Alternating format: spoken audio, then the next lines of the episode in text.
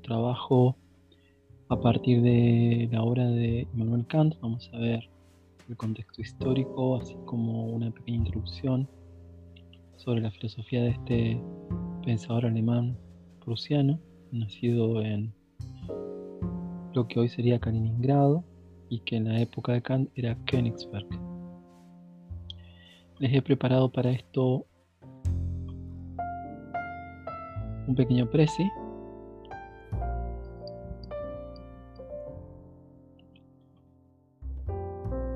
Servir para trabajar el tema.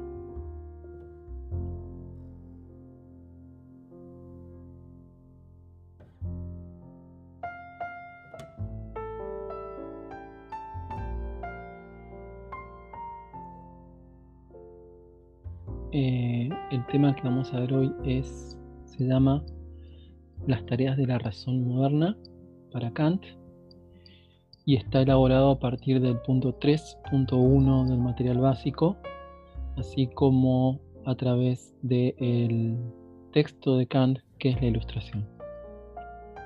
Comencemos. Nuestra clase va a estar dividida en tres partes. La primera parte va a ser una breve caracterización de la ilustración. La segunda va a ser una breve exposición de la importancia de Kant para el pensamiento moderno. Y la tercera parte estará dirigida fundamentalmente a la lectura del texto. En este video solamente vamos a trabajar con la primera y la segunda parte de la clase de hoy. Les he traído como marco, como fondo aquí una obra de Eugène Delacroix se llama La libertad conduciendo al pueblo. Bien. Comencemos con la primera parte que es la breve caracterización de la ilustración o también iluminismo. Bien. En primer lugar les he traído aquí una foto de uno de los personajes más paradigmáticos de la ilustración francesa, aunque muy sui generis, como veremos luego, que se llama Jean-Jacques Rousseau, fue el autor de una de las obras fundamentales para el pensamiento político moderno que se conoce como el contrato social. Generalmente se lo considera como un just naturalista, pero su filosofía tiene algunas características que lo alejan por lo menos de las concepciones just naturalistas liberales, como la de Thomas Hobbes y la de John Locke. Em, aquí yo he elegido una frase de, Rousseau que me parece muy interesante para, para comenzar a pensar la ilustración, que dice lo siguiente, dice, renunciar a la libertad es renunciar a la condición de hombre, a los derechos de la humanidad e incluso a los deberes. Esta frase de Rousseau tiene que ver fundamentalmente con su tiempo, con un nuevo principio que emergió en el siglo XVIII y que tiene que ver con la idea de libertad. Nosotros sabemos que uno de los ideales de la Revolución Francesa era la libertad el otro la, la igualdad y el otro la fraternidad. Estos ideales se fueron consolidando a partir de comienzos del siglo XVIII, a partir de este movimiento que se conoció como la Ilustración. Nosotros hemos visto que eh, durante el siglo XVII, finales del siglo XVII, se lleva a cabo en 1688 la denominada Revolución Gloriosa en Inglaterra, donde se establece una monarquía con ciertos límites, una monarquía parlamentaria. Y en 1689 publica eh, John Locke su tratado sobre el gobierno civil. ¿sí? Estas, estas obras, o estas, estos acontecimientos históricos y estas obras, por ejemplo, de Thomas Hobbes y de John Locke, fueron fundamentales para poder comprender el movimiento ilustrado. Podemos decir que el movimiento ilustrado se inspira en las transformaciones políticas de Inglaterra, la toman como modelo y luego la trasladan a Francia, donde en 1762 Jean-Jacques Rousseau publica su libro El contrato social. ¿sí? Y que hay una distancia histórica entre el Leviatán de Thomas Hobbes y el contrato social de Jean-Jacques Rousseau. Y el movimiento ilustrado ya ingresa a Francia con una fuerza y un, y un ímpetu que, eh, que debe fundamentalmente a las eh, a los aportes del liberalismo inglés. Sin embargo, posee características propias. Ya lo vamos a ver.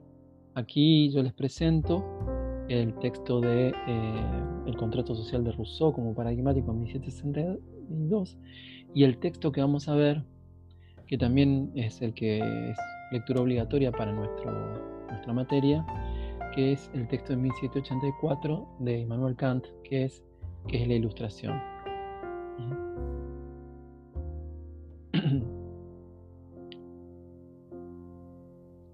Pero volvamos un poco a la caracterización del siglo XVIII.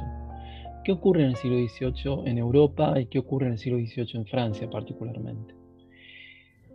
Finalmente los ilustrados le ponen al siglo XVIII como el siglo de las luces. ¿Por qué? ¿Por qué siglo de las luces? Porque ellos consideraban que el siglo XVIII iba a traer la luz de la razón y que iba a iluminar el antiguo oscurantismo medieval que había persistido en Europa durante toda la Edad Media.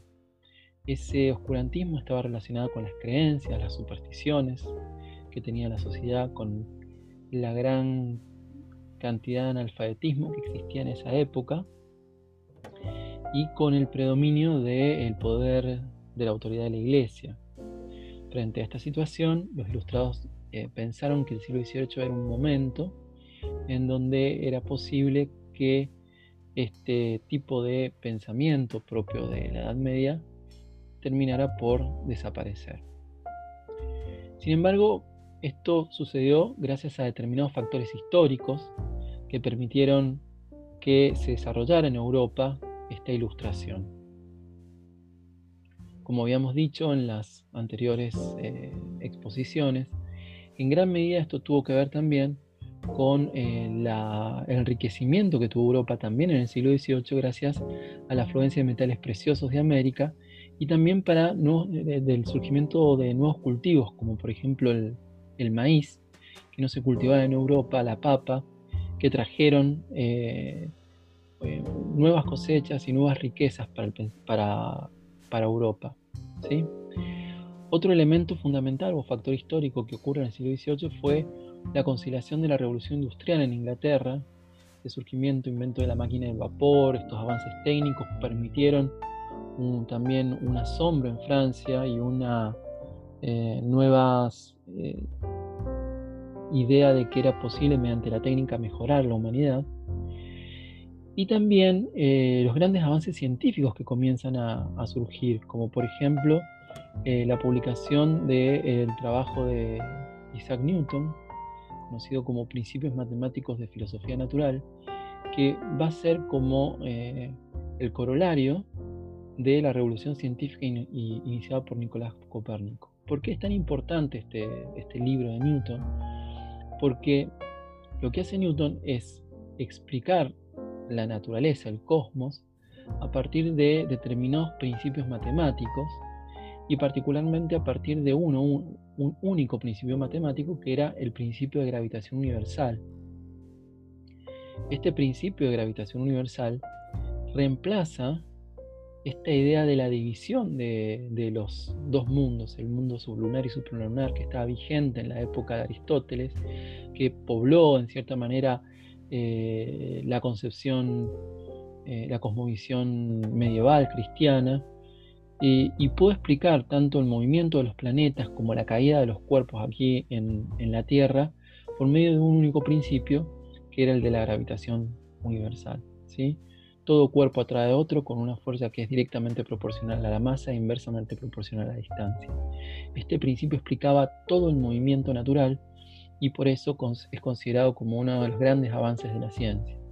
Estos avances de la ciencia llevaron a creer a los filósofos ilustrados que era posible, mediante el conocimiento científico, acceder a los secretos de la naturaleza secretos de la naturaleza que antes eran reservados a la fe, ahora eran descubiertos, analizados, expuestos, comprendidos por, eh, por el conocimiento científico. ¿sí? Esto también lleva a algunos déspotas a adoptar algunas ideas de la ilustración. ¿sí?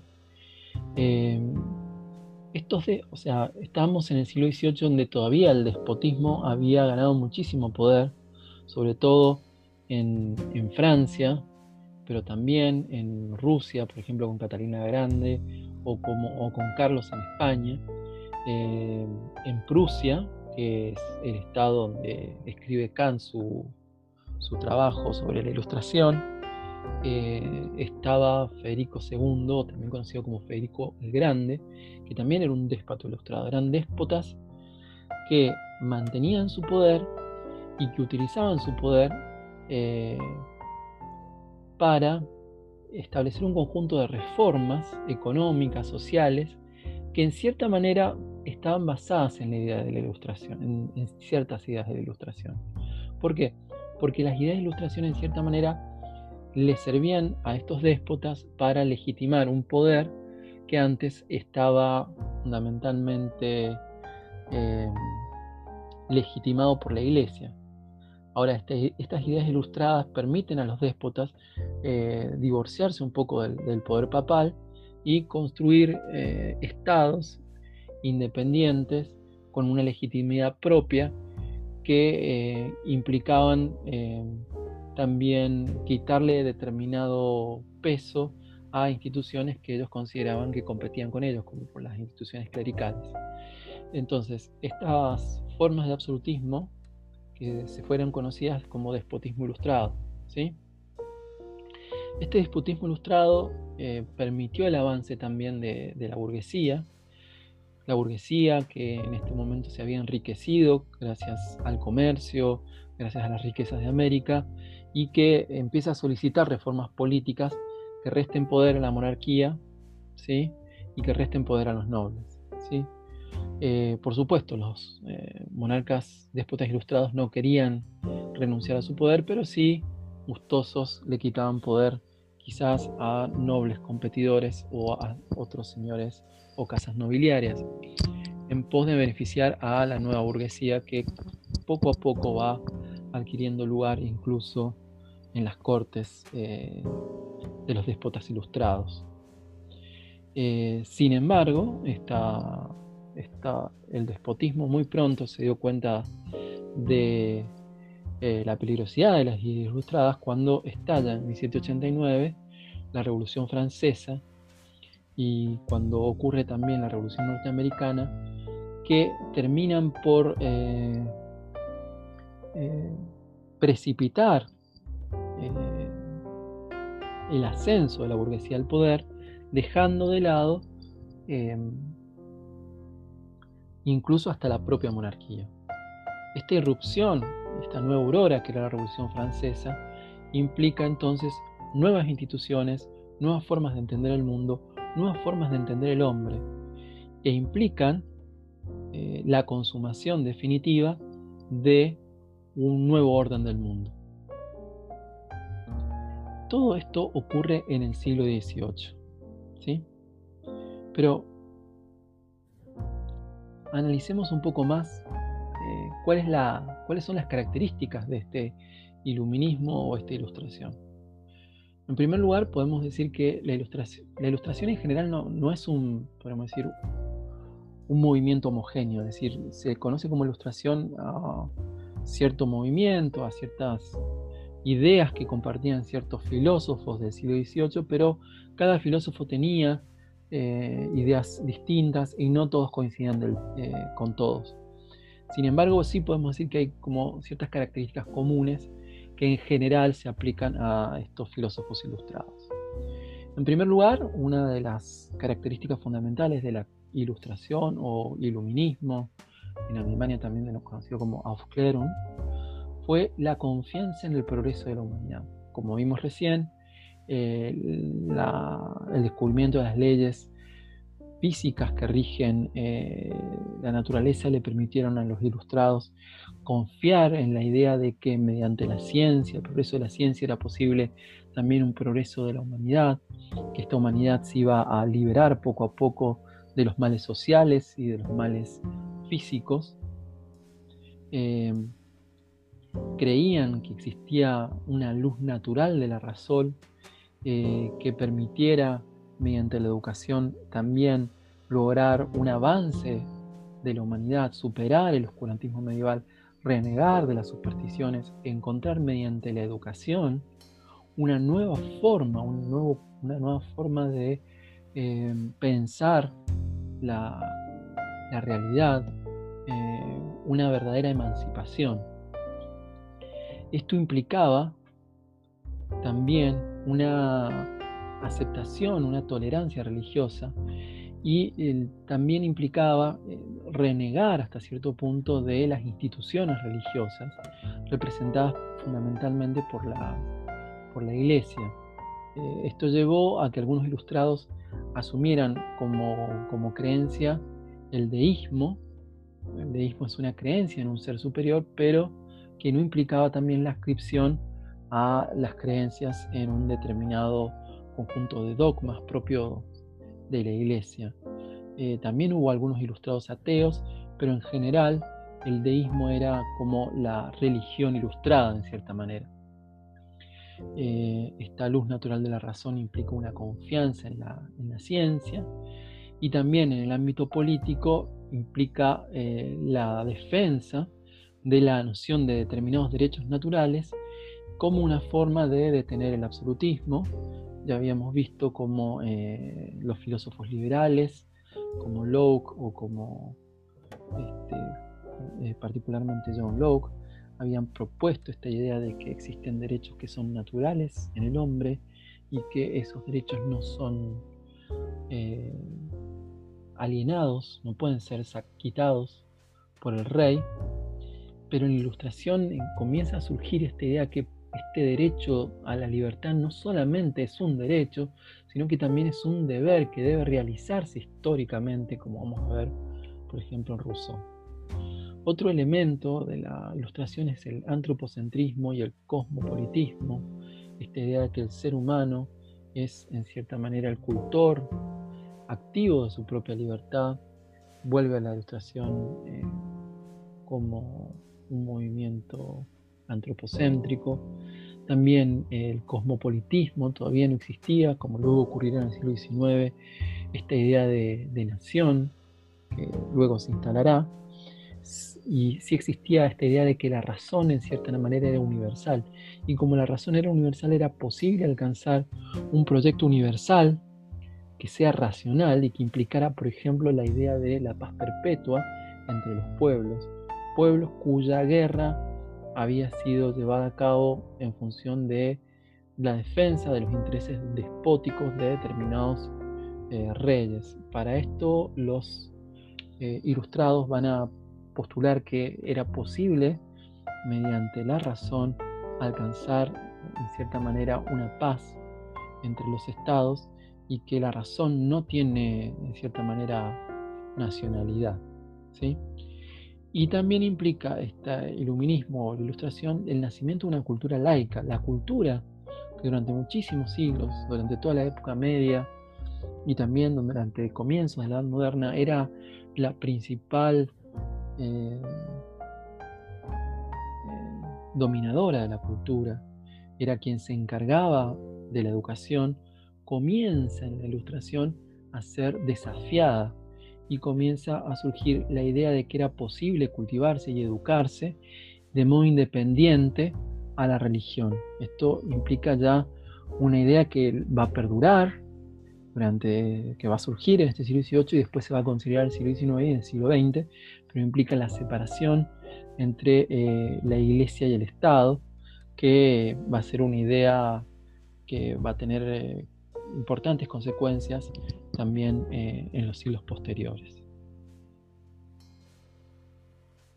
Bien, volviendo a la frase de Rousseau, la ilustración implica entonces una nueva concepción del hombre eh, que implica eh, una idea de que el hombre es fundamentalmente libre y que esa libertad no es solamente un derecho, sino un deber que debe cumplirse históricamente.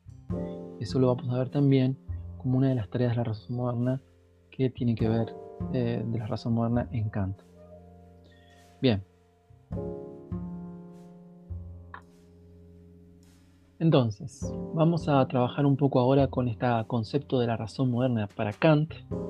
Para eso yo les he traído como frase de Kant eh, representativa esta famosa segunda formulación del imperativo categórico kantiano que dice que debemos actuar de tal modo que pongamos la humanidad en ti como en los demás siempre como fin y nunca como medio. Esta humanidad no solamente debe ser considerada en nosotros mismos como una humanidad que no puede ser nunca rebajada, sino que ser una humanidad que debe ser realizada en el otro. ¿sí? La humanidad es un fin para la sociedad y nunca debe ser un medio para obtener otros fines que no sea la humanidad misma. ¿sí? Bien, estas ideas de Kant tienen su inspiración, como habíamos visto antes, en las ideas de Rousseau. Dice Kant, por ejemplo, Rousseau descubrió por primera vez, entre la multiplicidad de las formas humanas admitidas, la naturaleza profundamente oculta de las mismas y la ley secreta conforme a la cual se justifica la providencia, escribe Kant. ¿sí? ¿Por qué decimos que Kant se apoya en Rousseau? Nosotros habíamos visto en la clase pasada que habían eh, dos tipos de eh, pensadores en la modernidad o dos líneas de pensamiento en la modernidad. Una representada por el liberalismo inglés, por Thomas Hobbes, por eh, John Locke, y habíamos visto otra que busca una superación de esta oposición entre individuo y sociedad, que es la que nosotros, en la cual nosotros inscribimos a Rousseau y también eh, a Kant. Es decir, estos autores se encuentran en esa otra línea de pensamiento que podemos decir que es crítica con el liberalismo y con una idea de desigualdad que legitima el liberalismo. ¿sí? Rousseau fue un pensador sui generis, es decir, un, pensador eh, muy particular, que tiene muchísimas diferencias con los pensadores ilustrados de esa época y que posee un modo de entender el estado de naturaleza y el contrato totalmente distinto aunque obviamente con muchas similitudes. Em, fue un crítico de la tradición liberal y también fue crítico de los ilustrados porque fue uno de los que cuestionó esta idea de, progreso de la humanidad.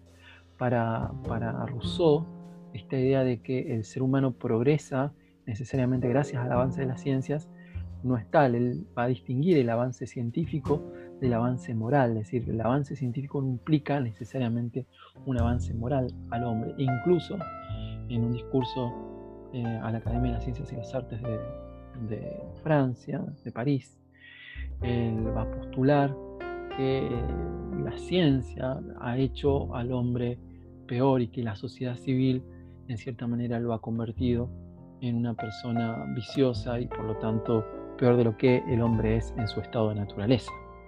Ustedes seguramente conocen a Rousseau por sus eh, pensamientos pedagógicos, particularmente el Emilio.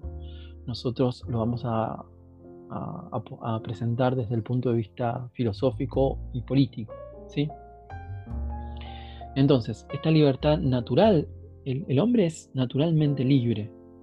Esta libertad del hombre, y esto es algo fundamental para comprender eh, el pensamiento de Rousseau, esta libertad natural del hombre es lo que lo define. Eh, eh, si antes al hombre lo definía mm, la racionalidad o la sociabilidad, eh, para lo que define el hombre para el pensamiento de Rousseau es fundamentalmente la libertad. ¿sí? Y la libertad no es un pensamiento, sino que para Rousseau es un sentimiento. ¿sí?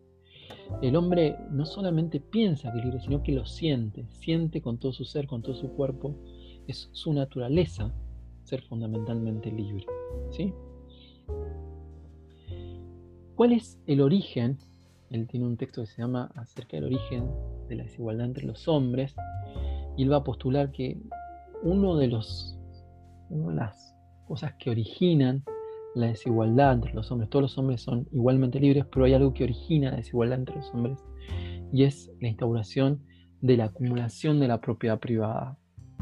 Así dice Rousseau en este discurso sobre el origen de la desigualdad entre los hombres. Dice lo siguiente. El primero al que, tras haber cercado un terreno, se le ocurrió decir, esto es mío, y encontró personas lo bastante simples para creerle, fue el, verdadero fundador de la sociedad civil. Y continúa Rousseau. ¿Cuántos crímenes, guerras, asesinatos, miserias y horrores nos habría ahorrado el género humano, quien arrancando las estacas o rellenando la zanja, hubiera gritado a sus semejantes, guardaos de escuchar a este impostor, estáis perdidos si olvidáis que los frutos son de todos y que la tierra no es de nadie. Esta concepción de Rousseau de que el origen de la desigualdad tiene que ver con la acumulación de la propiedad privada, inaugura una crítica al concepto de propiedad eh, liberal que es muy importante porque va a inspirar luego pensadores como por ejemplo Karl Marx en el siglo XIX, pero también es importante para comprender el pensamiento de Kant. En el caso de Rousseau esto no significa que Rousseau rechace la propiedad privada, sino que considera que el derecho a la propiedad nace del derecho al trabajo y el derecho al cultivo, ¿sí? y no en la acumulación de riqueza o en la tierra ociosa, que es decir, la acumulación, la cooperación de tierra que está sin trabajar. ¿sí? Entonces, el origen de la desigualdad no es natural, ¿sí? sino que es moral. La idea esta de que el hombre pueda acumular más riquezas de las que puede gastar es fundamentalmente una forma de inmoralidad. ¿sí? Es por eso que en Rousseau, en cierto modo, podemos encontrar un conjunto de ideas y formulaciones primitivas de lo que para Kant van a ser los imperativos categóricos, como el que vimos, eh, el que veremos después. Dice lo siguiente, por ejemplo, dice eh, Rousseau, no digas nada ni hagas nunca nada que no quieras que todo el mundo haga y oiga. Y el hombre es un ser demasiado noble para tener que servir simplemente como instrumento para los demás. Y no se le debe emplear solo en lo que es conveniente para los otros sin consultar también en lo que le conviene al hombre mismo. ¿sí? Un hombre que es fundamentalmente libre no puede ser nunca simplemente un instrumento de otro hombre y puede ser utilizado por otro hombre para obtener ganancias o riquezas o poder o lo que sea. Esta idea que tiene que ver con esta idea de libertad absoluta que plantea aquí eh, Rousseau y que es nada más y nada menos que la idea de autodeterminación, la idea de que el hombre puede autodeterminarse a sí mismo, eh, puede pensar por sí mismo, ya lo vamos a ver eh, en Kant, se presenta de un modo muy potente en el pensamiento del siglo XVIII y va a constituir una irrupción verdaderamente eh, crucial en el siglo XVIII, porque es la irrupción de, este, de esta idea de que el hombre es fundamentalmente libre. Es decir, que si hay algo que, si le preguntamos al hombre Rousseau quién es, y el hombre Rousseau va a contestar, yo soy libre. Es esto lo que define al hombre para Rousseau.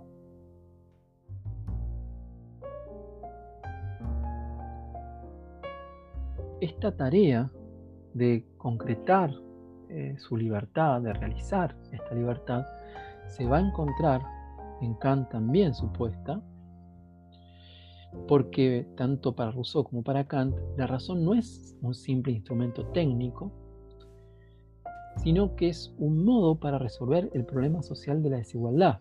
¿sí? Eh, tanto Rousseau como Kant piensan esta libertad como una forma de autonomía, autonomía también en el sentido de ser capaz de darse a sí mismo sus propias leyes, de construir también el Estado, y también autonomía a la hora de obrar, a la hora de actuar. El hombre debe ser fundamentalmente autónomo eh, capaz de darse sus propias leyes y capaz de actuar por sí mismo, pensar y actuar por sí mismo. Nosotros habíamos visto que las tareas fundamentales de la razón moderna son las relativas a la teoría del conocimiento, qué puedo conocer, la ética, qué debo hacer, y la teología, qué me es dado esperar, que esas tres preguntas confluían en la pregunta acerca del hombre, pero en Kant la realización definitiva de estas preguntas tiene que ver con la necesidad de que esta razón práctica se convierta o eh, se reconozca en las instituciones humanas, se reconozca históricamente, que se realice eh, eh, socialmente en el mundo. ¿sí? por eso dice Kant que el progreso, y esto lo plantea también el material básico, dice que el progreso humano integral no solo requiere la construcción del conocimiento científico, sino también la construcción de un mundo de justicia y paz. Y ese mundo de justicia y paz es, puede ser logrado mediante la razón práctica. ¿Mediante qué instrumento? Fundamentalmente a partir de estos imperativos que nacen de la idea de libertad humana y que tiene que ver con esta idea de que los, seres humanos deben ser siempre tratados como fines y nunca como medios. En esta idea, podemos decir, del imperativo categórico kantiano, esta idea de pensar a la humanidad como fin y nunca como medio, está el fundamento de lo que luego serán los derechos humanos. Así que bueno, eh, por ahora vamos a dejar acá. en el próximo video les voy a presentar entonces, el tercer punto que tiene que ver con la exposición del texto de Kant, que es la respuesta a la pregunta, que es la ilustración. Así que... Eh, muchas gracias por su atención. Nos vemos pronto.